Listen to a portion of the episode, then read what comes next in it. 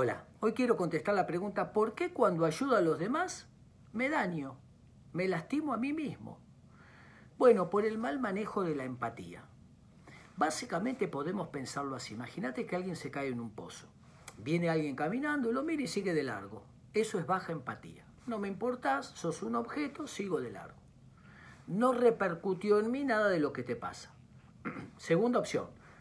Tu amigo se cayó en el pozo, viene alguien, mira y se pone a llorar, pobre, y se tira al pozo con la otra persona. Eso se llama exceso de empatía. Ahí es cuando uno ayuda al otro lastimándose. La tercera opción, alguien se cayó en un pozo, viene alguien y dice, uy, pobre, te caíste en el pozo. ¿Cómo puedo ayudarte? Va a traer una soga, una escalera. Ayuda al otro sin dañarse.